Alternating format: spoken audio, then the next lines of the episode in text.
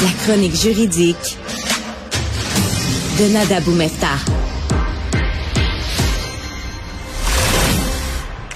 Bon, on reste dans le grand domaine du droit. Bonjour Nada. Bonjour Mario.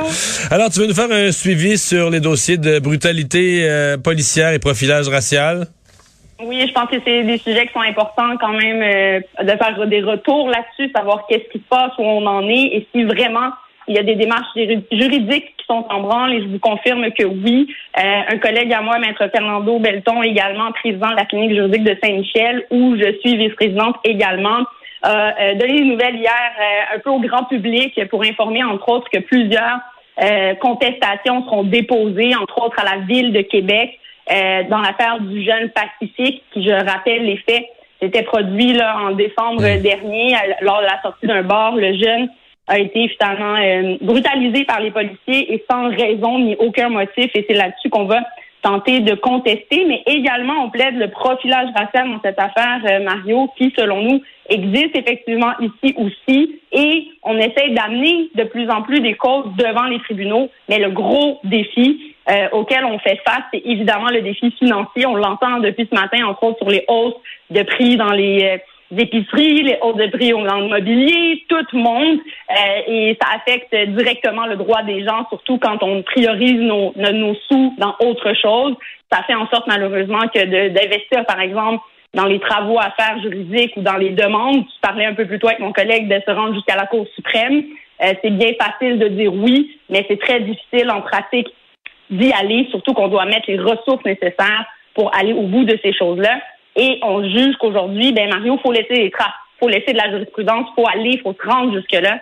Donc, on appelle entre autres à la communauté et aux gens qui veulent participer, entre autres, à des mises de fonds pour aider ces projets-là. Et j'invite aussi les gens à cliquer sur la clinique juridique Saint-Michel, dont j'ai aussi une bonne nouvelle à annoncer. Ah oui? Oui, en fait, euh, ce qui est vraiment cool, c'est qu'à la clinique juridique de Saint-Michel, Mario, euh, on a plusieurs missions. Donc, telle, entre autres, de former nos jeunes, de former les futurs juristes de demain, mais aussi de les sensibiliser à certaines causes. Et on a une branche, donc, spécifiquement en profilage racial où on a su développer un cours universitaire donné maintenant, et bravo, je suis tellement fière, dans euh, des facultés de droit, dont entre autres l'UQAM, McGill et l'Université d'Ottawa, avec qui on a débuté ce projet-là. Et euh, j'en appelle aujourd'hui sur nos ondes à toutes les autres universités qui seraient attirés à avoir ce cours-là. On pense que c'est nécessaire que les jeunes puissent avoir les outils pour plus tard dans la pratique pouvoir représenter des victimes de ce type euh, d'abus policiers-là ou euh, de situations de profilage racial parce que Mario, c'est très, très spécifique comme niche. Il y a quand même des méthodes, des façons de monter ces dossiers-là et on essaie finalement de former la future génération. Et là, on le fait à travers nos universités. Donc, c'est une très, très grande fierté pour nous et on espère que ça va appeler les gens, entre autres, à s'intéresser au sujet et aussi se spécialiser là-dedans pour aider encore plus de gens. Réforme de la DPJ, le projet de loi 15 qui est devant l'Assemblée nationale en ce moment. Oui, j'ai pris du temps un peu euh, avant d'en parler. Je veux en parler avec toi aujourd'hui, Mario, parce que euh, j'ai pris le temps de le lire, j'ai pris le temps un peu d'évaluer aussi qu'est-ce que ça changerait dans notre pratique réelle. Cette réforme-là, faut le dire d'abord, c'est qu'il y a une loi hein, qui existe au Québec qui protège nos jeunes, tout le monde le sait. La DPJ, le directeur de la protection de la jeunesse, est là pour appliquer cette loi-là.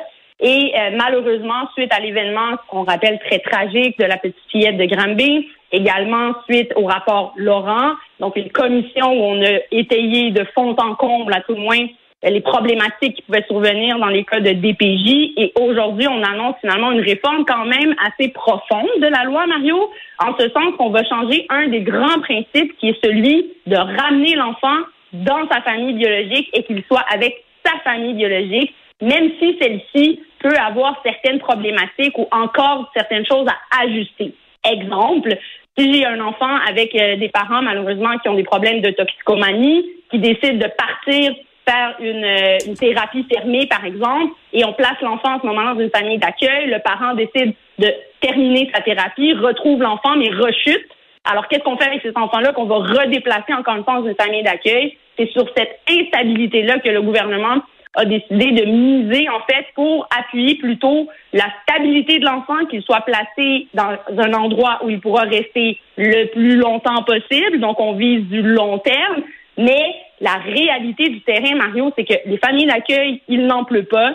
les services, il n'en pleut pas, même qu'on en manque et on est en train d'avoir quelques problématiques. Et pour certains parents qui désirent se reprendre en main ou qui font les démarches, de savoir que leur enfant pourrait être retiré pour beaucoup plus longtemps, ben ça peut venir jouer dans la donne, ça c'est clair. Et c'est là où j'en appelle à d'autres changements, euh, peut-être plus profonds dans notre loi et surtout dans l'action de la DPJ, la vision des gens qu'ont de la DPJ. Et ça, on aura la chance d'en parler, j'espère, dans d'autres chroniques plus détaillées.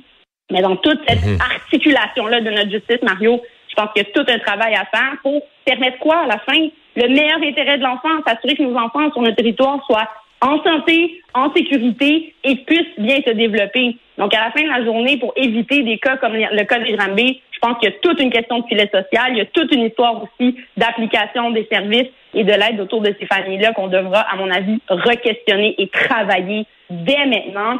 D'ailleurs, et parenthèse, en parlant de cours universitaires, j'ai la chance de suivre en ce moment là, des cours de médiation parce que le gouvernement voulait ouvrir, entre autres, cette porte-là à la DPJ et j'encourage fortement euh, qu'il y a des changements en ce sens-là pour qu'on s'assoie autour d'une table et qu'on puisse discuter ensemble de quel est le meilleur intérêt de l'enfant et comment est-ce qu'on peut tous ensemble s'assurer qu'il soit en santé et sécurité et encore une fois, qu'il puisse bien se développer. Il ne reste pas beaucoup de temps, mais as un cas d'acquittement pour ivresse au volant, un cas particulier là, dans le, pourquoi?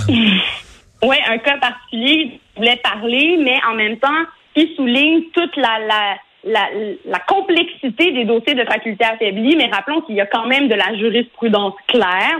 Dans ce cas-ci, il s'agit d'un individu qui roulait à Chicoutimi, qui avait roulé dans un sens inverse, puis avait brûlé une lumière. Et de là, c'était intercepté ouais, par les policiers. Donc, c'est suite à une conduite, euh, ma foi, bon, clairement euh, dangereuse ou à tout le moins euh, louche. les policiers l'ont intercepté. De là, lui, ont fait passer le test de l'éthylomètre, donc la machine. Et ça, je tiens à rappeler au grand public, il est très important, même impératif, d'accepter de passer le test. Autrement, vous pouvez faire face à d'autres accusations supplémentaires, en fait, de refus de vous être conformé au test des kilomètres. Et là, les conséquences peuvent être beaucoup plus sévères face aux tribunaux. Donc, pensez pas qu'on peut se sauver, finalement, euh, d'avoir une preuve contre nous, comme quand on est, euh, on a des facultés affaiblies, donc au-dessus, par exemple, du point 0,8 euh, milligrammes d'alcool dans notre sang qui est déterminé par la loi. Il faut absolument s'y plier. Euh, ça paraît mal devant les tribunaux et évidemment, on veut éradiquer ce fléau-là qui est les facultés affaiblies. Dans ce cas-là, ce qui est particulier, Mario, c'est que l'individu qui, de par la preuve qui en ressort, n'a pas été surveillé adéquatement par les policiers, c'est ce qu'en conclut la Cour, aurait pris son ventolin, c'est la petite pompe bleue qu'on prend pour euh, les asthmatiques généralement ou les gens qui ont besoin d'un petit souffle de plus, aurait pu prendre deux shots de pompe à l'insu des policiers qui, à la démonstration, et c'est là qu'il est important de comprendre que le fardeau à ce moment-là n'est plus sur les épaules de la couronne, parce qu'une fois qu'on passe le test, Mario, que le résultat sort, il est présumé être bon et la machine est présumée avoir bien fonctionné, avoir été bien utilisée. Donc, il devient du fardeau, et ça, c'est suite au changement de loi qu'il y a eu en cause en 2018, c'est à la défense de démontrer que, un, la machine n'a pas bien fonctionné et que de deux, euh, en fait, on l'a pas bien utilisé et que ce mauvais fonctionnement-là aurait influencé le résultat euh, finalement qui vient être mis en preuve pour démontrer qu'on a les facultés affaiblies. Et dans ce dossier-là, la défense a réussi à démontrer que ce ventolin-là, il y a un peu d'alcool là-dedans, Mario, qui aurait pu influencer justement le résultat de test. Et pour cette raison, le juge a conclu qu'il n'avait pas suffisamment euh, d'éléments et que le fardeau finalement qui reposait sur la défense a été déchargé de démontrer qu'effectivement l'application de ces pompes-là vient tout changer. Mais attention, hein, ne pensez pas que vous allez être des petits vite en, vous disant mais parfait, je vais traîner ça dans mon coffre d'auto, puis quand la police va arriver, je vais en prendre, je vais plaider ça plus tard. C'est beaucoup plus technique que mhm. ça, c'est beaucoup plus spécialisé, mais dans ce cas-là, il a réussi à s'en sortir suite à cette plaidoirie-là, qui aussi impliquait le témoignage des policiers Mario qui était, euh, selon le, tribunal, pas tout à fait, qui était crédible, tout, oui, mais qui démontre entre autres une surveillance qui n'était pas adéquate. Alors euh, tout ça a fait en sorte qu'il est acquitté aujourd'hui. Ça crée le doute raisonnable. merci Nada. Exactement. À demain.